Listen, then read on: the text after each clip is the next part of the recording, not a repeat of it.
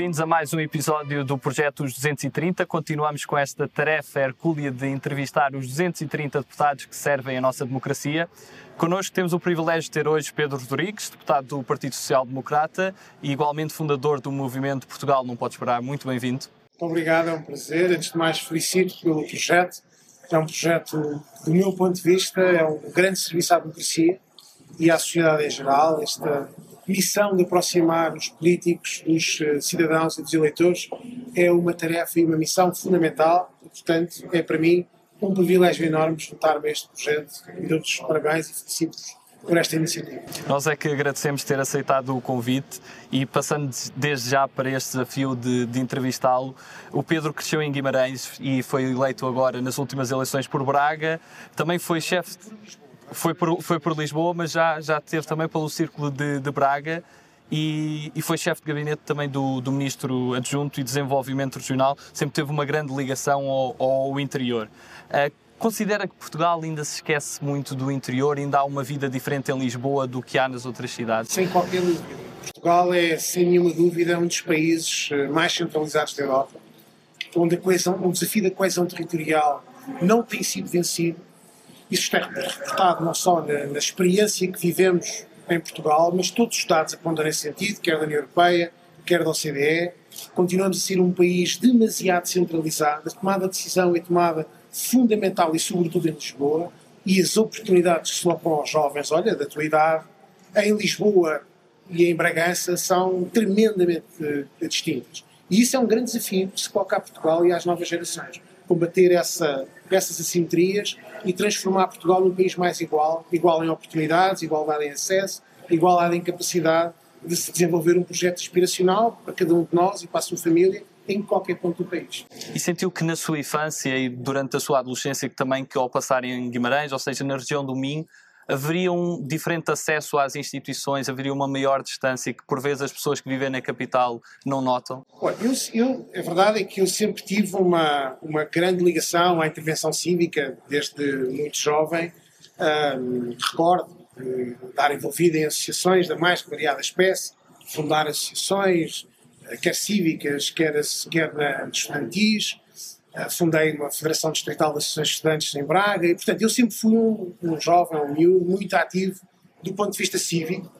Uh, e Guimarães sempre foi uma cidade, por tradição, com uma enorme intervenção cívica, uma enorme intervenção associativa e hoje ainda isso se verifica.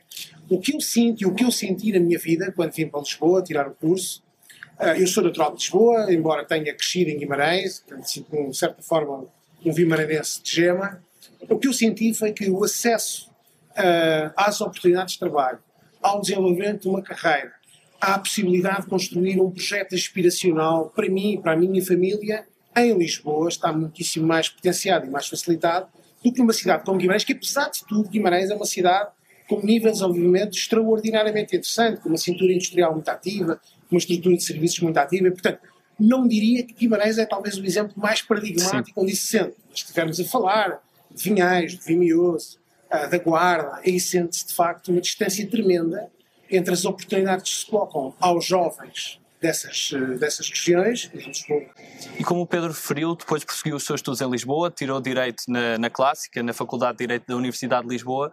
Foi aí que já sentia a aptidão para a política, porque estamos a falar de uma faculdade que também já produziu muito, muitos políticos. Eu devo dizer que eu sempre senti, de certa maneira, um, um, um certo apelo ao serviço público e ao serviço cívico, e como lhe dizia, ainda antes de ir para a faculdade, eh, estive envolvido em imensos projetos associativos, cívicos. Lembro-me, aliás, de participar numa, num movimento histórico, dois movimentos históricos em Guimarães, um que foi encerrar as escolas todas do Conselho, na altura ter 14 anos, 13 anos, uh, para combater o problema da subnotação do parque escolar, e um segundo movimento, também muito interessante, ter uns 15 ou 16, foi um grande movimento cívico liderado por jovens e pelas associações juvenis na altura em Guimarães, uh, com vista a bloquear uma ideia que, que a Câmara Municipal tinha na altura, que era colocar câmaras de videovigilância na zona histórica da cidade. Portanto, sempre tive essa intervenção, essa apetência. Agora, com certeza que na Faculdade de Direito de Lisboa ela foi potenciada uh, exponencialmente, como é evidente. Uh, eu sempre quis estudar na Faculdade de Direito de Lisboa, sempre quis tirar Direito e sempre quis estudar na Faculdade de Direito de Lisboa. Aliás, só concorri para a Faculdade de Direito da Universidade de Lisboa com a grande frustração ou mágoa ou, ou diria, uh, receio, sobretudo da minha mãe, mas só concorri para a Faculdade de Lisboa e, de facto, isso depois foi experienciado uh, brutalmente pela participação uh, na vida académica da faculdade, depois também na JSD, um, e, portanto, sim, com certeza. Eu recordo-me quando cheguei à Faculdade de Direito, uh, em 97, nas RGAs, parecia o hemiciclo da Assembleia da República.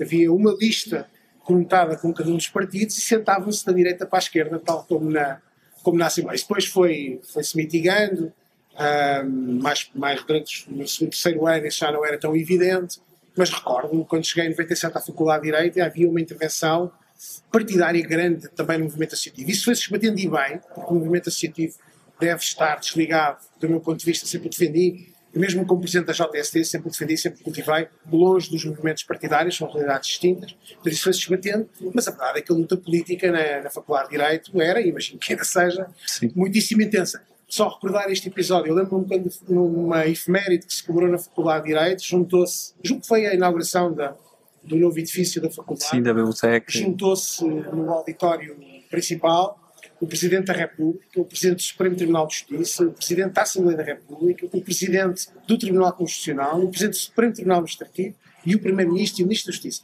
E todos eles tinham sido uh, estudantes na Faculdade de Direito de Lisboa, o que mostra bem uh, aquilo que a Faculdade de Direito de Lisboa durante muito tempo representou desse ponto de vista na, nas instituições políticas portuguesas. E, e continua a representar, sem dúvida. Um, depois, no, o seu percurso destaca-se também por ter sido chefe de gabinete do secretário-geral do Sistema de, de, Informações da República. Consegue-nos explicar para, para as pessoas que não o conhecem qual é a missão do CIRP? Sim, isso foi, esse, isso foi um episódio que aconteceu na minha vida completamente por acaso. Eu, eu terminei o curso na Faculdade de Direito e na altura havia um, um protocolo entre a presidência do Conselho de Ministros e as faculdades de Direito. Os melhores alunos das faculdades iam fazer um estágio para a presidência do Conselho de Ministros. Foi nessa circunstância que eu acabei por ser, eh, por ir trabalhar com o secretário de Estado da presidência do Conselho de Ministros. Por lá fiz percurso durante um tempo. Acabei por coordenar o processo legislativo do governo e, a certa altura, uh, o governo, na altura liderado pelo Dr. Drão Barroso, fez uma profundíssima reforma dos serviços de informações da República Portuguesa, que passava fundamentalmente por eh, retirar as informações militares do sistema civil, tal como na altura ocorria, havia uma certa mistura de informações militares com informações civis, e, de certa maneira, uh, criar uma tutela única nos serviços. E para isso criou-se a figura do estágio do sistema de informações e acabou por, uh, enfim, circunstâncias da vida, ser nomeado justamente o Estado Estado de Presidência do Conselho de com quem eu trabalhava. E a missão que tínhamos, numa primeira fase, não era propriamente uh, trabalho de, de, informações, recebendo filmes de, uh, americanos da Netflix, Sim.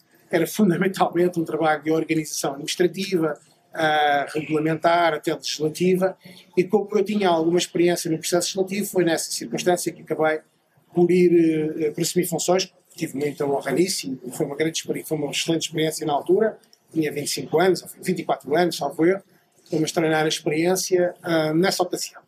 Isto para dizer que os serviços de informações são fundamentais eh, no, no, mundo moderno e são cada vez mais, embora, enfim, sempre foram, mas de certa forma, com a multiplicidade das ameaças, a fluidez das novas ameaças, a evolução tremenda com que a esse nível se desenvolve a realidade em que vivemos, as informações têm um papel central, não só na avaliação dessas mesmas ameaças, na identificação dessas circunstâncias, para poderem depois, em conjugação com os órgãos de polícia criminal, desenvolver essas ações necessárias uh, para a dissuasão desse tipo de ameaças. Eu costumo dizer que os serviços de informações funcionam tão bem quanto não está por eles. Quando se fala muito de serviços de informações é mau sinal. Mau sinal. Uh, quando se fala de menos ou pouco é bom sinal. E dado que prestou e desempenhou essas funções num período algo conturbado, estamos a falar de um período pós-11 de setembro, Cimeira das Lajes, invasão do Iraque, sentiu que Portugal estaria mais na mira de certas organizações? Era um trabalho mais intenso? Com certeza que sim. Uma altura. Enfim, eh, depois do 11 de setembro, o mundo. Isto é um clichê, mas é a realidade. O mundo e as organizações internacionais, os equilíbrios geoestratégicos mudaram profundamente. E Portugal passou, de facto, a ser um país eh, da primeira liga da ameaça, eh, a partir do momento em que, com a intervenção do nosso, nosso governo, apoiou vigorosamente a intervenção do Iraque e, e recebemos o chefe de Estado da Cimeira de Lares sentiu-se sentiu profundamente, com certeza que sim. E aproveitando que mencionou também que foi adjunto do secretário de Estado da Presidência do Conselho de Ministros, para quem também não conhece esta realidade, como se prepara um Conselho de Ministros e como é que se desenrola toda a atividade? Olha, eu posso dizer que essa foi a fase da minha vida em que os desafios foram mais fascinantes. Talvez porque foi uma minha segunda experiência profissional, eu já tinha estado no escritório de advogados e comecei a trabalhar, aliás, no quinto ano um, no escritório de advogados, estava a meio do meu estágio, quando esse desafio surgiu, de força, como disse, do protocolo que existia entre a presidência do Conselho de Ministros e, a, e as faculdades de Direito. Foi, um, foi uma experiência fascinante por várias razões. Primeiro, convivi com, os, com um criado de melhores juristas em Portugal, todos muito jovens e, portanto, todos com uh, muita vontade de trabalhar e de, e de, dar, uh, e de dar de si. Em segundo lugar, porque uh, o Conselho de Ministros é, é, é, a casa das máquinas do governo.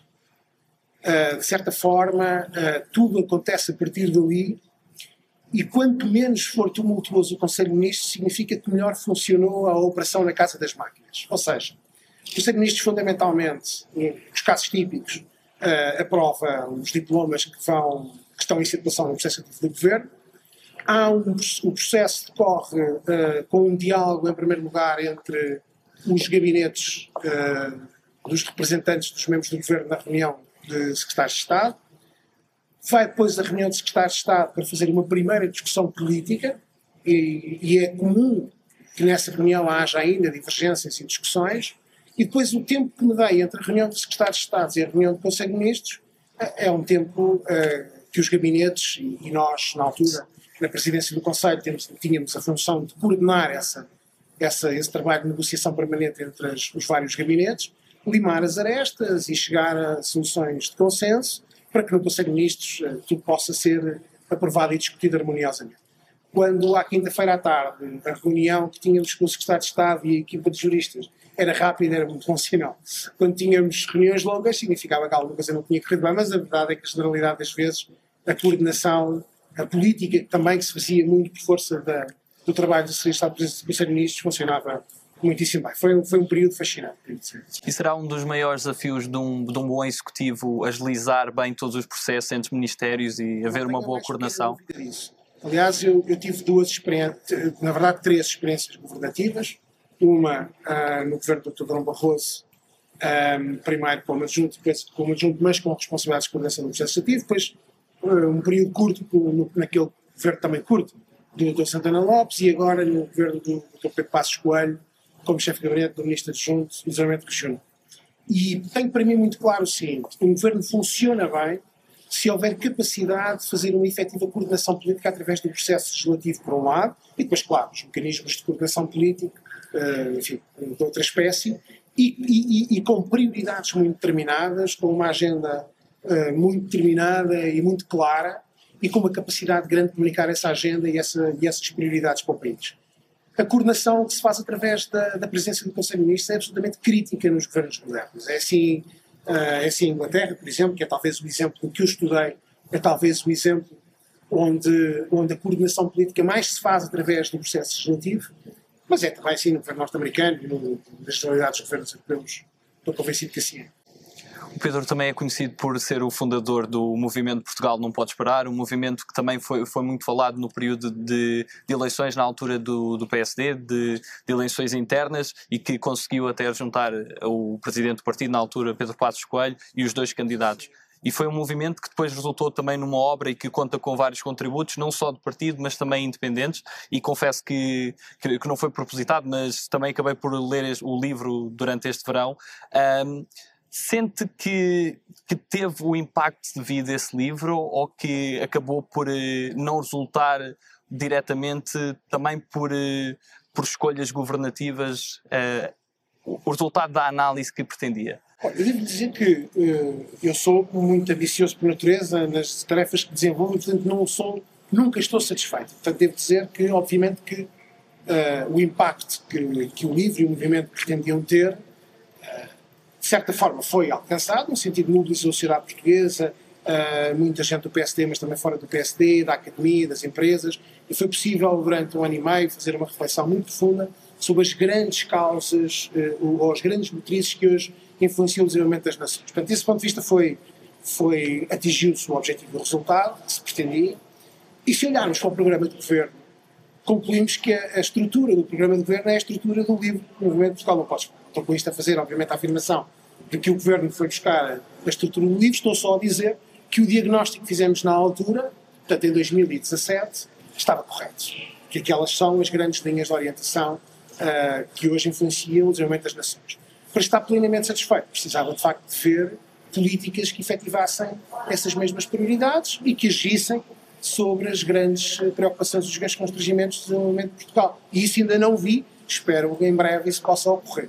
Já que estamos também num momento de reflexão e houve também um plano divulgado agora pelo engenheiro Costa e Silva, quais sente que são as grandes diferenças entre esse plano feito em 2017 e agora 2020? O que eu, o que eu noto fundamentalmente é que este, este programa, com certeza resulta de um grande esforço, de uma grande dedicação do, do professor António Costa e Silva, uh, do meu ponto de vista, peca por apontar para demasiadas prioridades, ou seja, não focar, uh, não focar duas ou três grandes prioridades para o desenvolvimento de Portugal, por um lado, e por outro lado, por uh, ser construído em cima, na base de enormes proclamações de princípio e pouca concretização objetiva. E isso é o que me preocupa. Não, Portugal está cheio de diagnósticos. Se há coisa que nas nossas estantes dos nossos, das nossas bibliotecas em casa e as estantes das bibliotecas uh, um pouco por esse país fora, o que existe são livros diagnóstico. Há também muitas, muito receituário como sair da situação que estamos, a grande dificuldade que Portugal tem sentido é ao nível da concretização. E esta é uma oportunidade histórica que nós voltamos a ter em Portugal. E muitas das vezes dá-me ideia que os portugueses não têm bem noção da dimensão dos fundos uh, que podem estar à disposição de Portugal até 2026. Estamos a falar de cerca de 45% de tudo que foi executado em Portugal em fundos europeus desde 86 a 2013. É uma oportunidade tremenda. E onde é que eu acho que nós devíamos atuar de forma muito precisa? Em primeiro lugar, na qualificação dos portugueses. Nós fizemos um grande avanço ao nível da qualificação da nossa mão de obra, crescemos imenso do ponto de vista da educação, mas ainda somos um dos países da Europa com menos qualificação da mão de obra em Portugal. Quer qualificação, quer ao nível da capacidade de requalificar, transformar uh, as aptidões dos profissionais portugueses para novos setores, para, para, uh, uh, para acompanharem a dinâmica brutal, brutalmente veloz eh, da evolução da economia e de requalificar essa mão de obra para determinados setores fundamentais. Esse é o primeiro problema. O segundo problema, nós temos que entender em Portugal que temos uma carga fiscal absolutamente asfixiante. Asfixiante para as famílias, asfixiante para a classe média, asfixiante para as empresas e nada amiga do investimento. E temos que trabalhar a esse nível. Nós, o nosso sistema fiscal é de 1989. Uh, de 89 até 2020 já muita coisa aconteceu, o mundo mudou, Uh, nós não estamos a tributar em Portugal a riqueza, estamos a trabalhar o rendimento do trabalho. O rendimento do trabalho não é riqueza. E, portanto, é preciso hoje repensarmos como é que nós conseguimos uh, uh, encontrar uma, uma solução para termos um sistema fiscal que potencie a poupança e o investimento das famílias, mas que atraia investimento privado também, porque o motor do nosso desenvolvimento não pode assentar no investimento público, não só porque temos uma dívida altíssima, temos níveis de endividamento tremendos, ainda hoje o Primeiro-Ministro voltou a lembrar, não precisávamos, mas voltou a lembrar. Portanto, estes são os dois setores-chave que eu julgo que são fundamentais de trabalhar. Um terceiro é o nível uh, da, uh, da requalificação também da nossa economia. Nós precisamos de trabalhar uh, na nossa economia setores de alto valor acrescentado. Temos que trazer para Portugal setores de atividade não assentes no baixo valor, por exemplo, o turismo, mas temos que ter uh, economia que produza valor, retenha valor e que diminua a nossa dependência face ao estrangeiro. Nós temos um déficit da balança de pagamentos altíssimo, dependemos tremendamente do exterior e precisamos de uh, trazer para Portugal setores inovadores que retenham riqueza, que retenham talento e que a tua geração não precise sair de Portugal para ter um projeto aspiracional para desenvolver as suas vidas. Eu acho que essas são as três prioridades-chave. Há outros, outras áreas onde temos que trabalhar, a justiça, na modernização da administração pública. Mas eu diria, se tivesse que apontar três prioridades, era neste sentido que eu caminharia. Agora passamos por umas perguntas mais diretas, umas perguntas que nós dizemos que são mais quentes, costumamos apelidar das perguntas de verão quente de 1975, uma altura mais, mais intensa. E a primeira pergunta que lhe faço é: Portugal ainda está à espera? Absolutamente. Portugal ainda está à espera, ainda está à espera de se reformar devidamente, ainda está à espera de encontrar o seu caminho para a transformação digital, para a qualificação da mão de obra, para dar esperança aos jovens, para dar eh, um projeto aspiracional àqueles que acreditam que Portugal é uma grande nação e não tem que fatalmente uh, divergir da média europeia permanentemente ao longo da nossa história. Nós somos um país fantástico, com pessoas magníficas, com um talento extraordinário. Eu acho que o que falta em Portugal é juntar e ativar esse talento em nome de uma visão para o nosso futuro. E de toda a nossa história, quem é que foi o melhor rei, na sua opinião, de Portugal? Ah, sem dúvida Afonso Henriques. Afonso Henriques. Sem nenhuma ligação dúvida. à cidade de berço. Com certeza, mas além disso, porque é o rei da, da, da criação do, do, nosso, do, nosso, do nosso reino, de Portugal, e é de facto uma personagem histórica notável, além de ser a, a figura histórica que simboliza o Vitória de Guimarães, claro. E agora algumas perguntas de escolha. Humildade ou ambição? Humildade com ambição. Cães ou gatos? Cães. Duas em duas semanas ou dois em dois meses? Duas em duas semanas.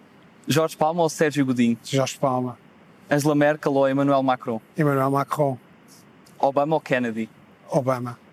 Jimmy Fallon ou John Oliver? Jimmy Fallon. Ramalhães ou Cavaco Silva? Cavaco Silva. Manuela Ferreira Leite ou Pedro Passos Coelho? Isso é mais difícil.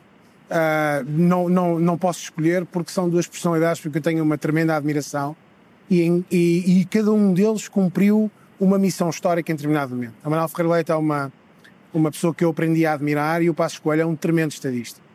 Éder ou Salvador Sobral? Éder. Trump ou Biden? Biden. Trump ou Putin? Nenhum deles. Campo ou cidade?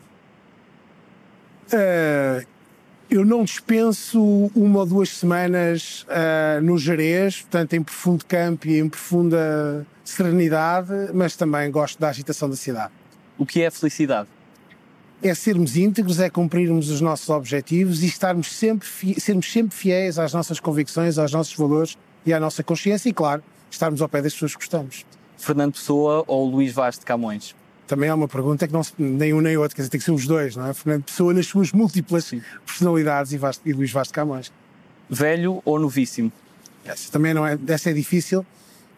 Um, eu, sabe que eu, eu não gosto muito da palavra velho, eu gosto da palavra experiente. E eu sempre aprendi com aqueles que são mais experientes do que eu, mas sempre também aprendi a admirar a tremenda energia, criatividade e talento dos mais novos. E portanto acho que aquilo que é relevante para que uma, para que uma organização ou uma nação cumpra os seus objetivos e as suas ambições é saber conjugar a experiência dos mais velhos com a energia e o talento dos mais novos. Estados Unidos ou China? Estados Unidos. ABBA ou Queen? Queen. Retribuição ou prevenção? Desculpa? Retribuição ou prevenção? Prevenção. Prevenção. Confiança ou lealdade? As duas coisas. Batalha de São Mamed ou Conquista de Santarém? Batalha de São Mamed, com certeza. 230 ou 180? 180. Qual é a figura histórica que o inspira? Tenho várias figuras históricas que me inspiram. Um, Afonso Henriques, com certeza, pela sua tenacidade, pela sua ambição em criar um, um, um projeto nacional para Portugal, sem nenhuma dúvida. Mas há várias figuras que me vão inspirando ao longo da, ao longo da vida. Olha, eu, uh, houve uma, uma, fase da minha vida, quando era presidente da JSD, que o Obama era uma grande fonte de inspiração para mim, até na forma de intervenção política, na forma de trazer novas, uh, novas formas de intervenção e de comunicação. Um, figuras uh, como, como Margaret Thatcher, enfim, Churchill, tantas o programa da RTP Os Grandes Portugueses considerou-se Salazar como o melhor do o grande português de todos os tempos, mas na sua opinião, qual será o melhor português de todos os tempos? Ah, isso Afonso Henriques, com Afonso certeza. Henriques. Aí, sugere algum livro? Bem, teria variedíssimos livros para sugerir. Olha, estou um, esta, este período da pandemia e no verão li imensíssimo. Uh, e recomendo vivamente dois, uh, dois volumes do Fukuyama, uh, um sobre, sobre, sobre uma, uma, a evolução do mundo ocidental, que é muitíssimo interessante, e acabei agora mesmo de ler um livro que também recomendo, que é a biografia do, do Tony Blair, interessante no sentido de que num período em que a política precisa tanto se reinventar, que os partidos políticos precisam tanto de se reencontrar consigo, com as suas raízes, mas também com a modernidade e com novas e de encontrar novas formas de intervenção e de captação da atenção dos mais jovens e não dos menos jovens, porque de facto nós hoje vivemos um déficit tremendo de participação. A reflexão que é feita não só sobre a experiência governativa, mas fundamentalmente da forma como se transformou um partido que era dado como um partido caduco, o Partido Trabalhista, num partido dinâmico capaz de ganhar três eleições seguidas num sistema muito, muito tradicional como, como o inglês, eu julgo que é uma excelente reflexão para todos, mas sobretudo para aqueles que são do meu partido, o PSD, que bem precisam, ou que bem precisa, de se reinventar, de se reformatar, de se reorganizar e de se reencontrar consigo e sobretudo com os portugueses. E sem dúvida uma figura histórica que também Sem esteve dúvida. presente na, na Cimeira das Lajes e que tem essa característica também de assumir erros de governação Sim. sem qualquer problema e com uma grande maturidade. Sem dúvida. Ah, tem algum músico favorito? Jorge? Palma, sem Jorge nenhuma Palma. dúvida, sim. E um filme? Tantos, mas olha, ah, o Citizen Kane é, o, é talvez assim o clássico que eu, que, eu, que eu podia recomendar assim de cabeça. É talvez um, é um filme marcante que eu recomendo a todos. Alguma série que também recomendo? Para quem gosta de política e, e- e dos bastidores da política, obviamente que o House of Cards parece-me uma, uma série incontornável para quem gosta de, de acompanhar, sobretudo, a vida política norte-americana, que é, um, que é bem diferente da, da política portuguesa, mas ainda assim é uma, é uma boa caricatura da política, da, da- da política nos bastidores. Qual é o país que nunca visitou e que gostaria de visitar? Olha, Moçambique, São Tomé e Príncipe, talvez sejam assim os países que eu nunca visitei e gostaria de visitar. E o que mudou de- desde a primeira vez que foi eleito deputado para a última vez? O que mudou na sua vida no Houve muita, coisa, diário? houve muita coisa que mudou na minha vida, houve certamente uma que não mudou. Entrei aqui ao fim de 10 anos, 10 anos depois, com a mesma, com a mesma ambição de fazer bem, com a mesma convicção e comprometimento com o serviço público e com a mesma consciência que é preciso, ah, na altura como agora, trabalharmos para aproximar os cidadãos da política e transformarmos a política naquilo que ela efetivamente é, o espaço público de todos. Isso certamente que não mudou. Mudou talvez, a, a- enfim, mais, tenho mais experiência, mais maturidade, já, não, já não tenho tanta veleidade de achar como achava na altura, que o mundo se mudava apenas com vontade e com esforço. Em que ministério o cidadão Pedro Rodrigues seria mais eficaz? Em que poderia dar um maior contributo? É uma, é uma, é uma pergunta difícil, eh, embora, eh, pela experiência que tenho ou que fui tendo ao longo da minha vida política, seguramente num, num, no Ministério da Presidência, no na- numa pasta na presidência do Conselho de Ministros, onde, onde julgo que a experiência que fui tendo, quer na coordenação política, por força do processo legislativo, quer depois na, na coordenação política um bocadinho mais, mais da máquina interna, julgo que, que seria talvez a área onde eu mais eh, poderia contribuir. Qual é o acontecimento histórico que mais marca a história de Portugal? A Batalha de São Mamede, sem nenhuma dúvida. E os descobrimentos, de certa forma. Passamos agora por umas palavras soltas. Eu pedi-lhe que dissesse o que lhe vem à cabeça, algum comentário sobre estas palavras. Comece por infante, Não Henrique. sonho, Aquilo que não podemos perder. eutanásia, Um, um- um tema eh, que define uma, a posição que cada um de nós tem na sociedade, na sua relação com o transcendente, e, portanto, um tema que não deve ser decidido pelos representantes do povo, mas pelo povo. aliança, A aliança é. Não vou falar da aliança partido Sim, político, não é isso que me ocorre. O que me ocorre a aliança é a comunhão entre pessoas que gostam umas das outras e que em conjunto podem construir algo extraordinariamente importante, quer na vida pessoal, quer, olha, também na vida política. É importante haver alianças, é importante haver confiança é e é importante haver comprometimento. norte, Onde eu me sinto muito bem. petróleo, uma, uma, uma fonte de energia ah, que, que- à qual temos que encontrar rapidamente alternativas. movimento, o que define uma sociedade, a capacidade de se movimentar e de gerar eh, talento através do movimento. quaresma, Um período de reflexão, segredo de Estado, eh, algo que deve ser religiosamente guardado. doutrina, Doutrina, algo em que nós acreditamos, mas eh, eh, onde não devemos ser demasiado fundamentalistas pela circunstância que temos de ser capazes de os pôr sempre em dúvida. Senua Becassis, Uma grande figura histórica. diletantismo, algo que, algo que, sem nenhuma dúvida, é importante que cada um de nós tenha na sua dose certa, mas, eh, mas não em dose para lá daquilo que é o recomendável. E futuro? Futuro esperança. Sente que os portugueses têm razões para desconfiar de, da classe política? Eu não diria que têm razões para desconfiar da classe política, mas têm boas razões para se afastarem da classe política. Porque, na verdade, quem tem de fazer o trabalho fundamental da aproximação entre políticos e eleitores são os políticos para com os eleitores e não os eleitores para com os políticos. O afastamento dos portugueses relativamente aos políticos é uma causa do comportamento que ao longo dos últimos 20, 30 anos tem ocorrido de um distanciamento profundo que começa nos decisores políticos e não nos portugueses. Portanto, quem está mal na relação de afastamento não, é, não são os portugueses e os eleitores, são os políticos. E o que sente que deveria mudar no sistema eleitoral português? Olha, em primeiro lugar, eh, introduzir mecanismos que permitam uma maior aproximação entre eleitos e eleitores, concretizando existirem círculos eleitorais que permitam uma maior identificação entre o eleitor e o cidadão, ou entre o eleitor e o, e o, e o representante. Dou-lhe um exemplo. Em Lisboa, elegemos mais de 45 deputados, 49, 48 deputados. É impossível haver uma efetiva identificação entre os, os, eleitores de Lisboa e tantos deputados. E, portanto, era importante uh, reformatar os círculos eleitorais de forma a transformá-los um, em círculos mais pequenos para que pudesse haver uma relação mais direta e mais eficaz entre o representante e o representado. E, por outro lado, seria fundamental introduzir maior transparência na atividade política, maior, maiores mecanismos de responsabilização e uma maior, e uma maior participação dos portugueses. É preciso nós sabermos o que é que os portugueses pensam e não ter medo de ouvir os portugueses. Dou-lhe um exemplo muito concreto sobre o tema que há pouco referi, a eutanásia. Qual é o, qual é o medo que os representantes do povo têm em ouvir os portugueses sobre esse tema? É um tema civilizacional, de valores. São os portugueses que têm que decidir, não são os representantes. E o que sente que é o entrave a essa reforma do sistema eleitoral? O comodismo de uma certa geração que está no poder há demasiado tempo.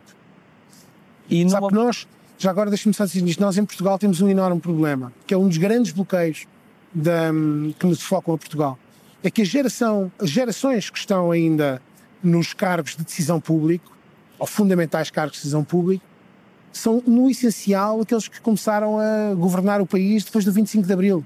Eram muito cedo para começarem e ainda é muito cedo para se irem embora. O problema é que o mundo mudou completamente. As exigências hoje são outras, a realidade é completamente outra e há muitos políticos em Portugal que continuam a tomar decisões e a desenvolver a sua ação de acordo com as regras e com os que nos anos 80 e nos anos 90. Só que nós já estamos no ano 2020. E, portanto, é preciso fazer uma renovação progressiva para que possa haver também uma renovação nas práticas. Se pudesse resumir Portugal numa palavra, que palavra escolhia? Ambição. E que mensagem gostaria de deixar aos portugueses? Que não podem e não devem desistir de lutar por um país que é um país enorme, com grandes capacidades, com um grande potencial, com um povo extraordinário e que não devem nunca deixar de lutar por este grande projeto que se chama Portugal. Muito obrigado, superou este obrigado, desafio de, desta entrevista. Agradecemos desde logo por, eh, por toda a sua simpatia e por desde o primeiro momento ter aceitado o nosso convite. Foi um prazer. Muito obrigado. Muito obrigado e estaremos de volta com mais entrevistas a mais dos 230 deputados que servem aqui em São Bento a nossa democracia. Agradecemos a todos os que têm partilhado as nossas publicações e esperemos que nos deem o vosso feedback e contribuam para esse projeto. Muito obrigado a todos. Muito obrigado. Obrigado. Muito obrigado.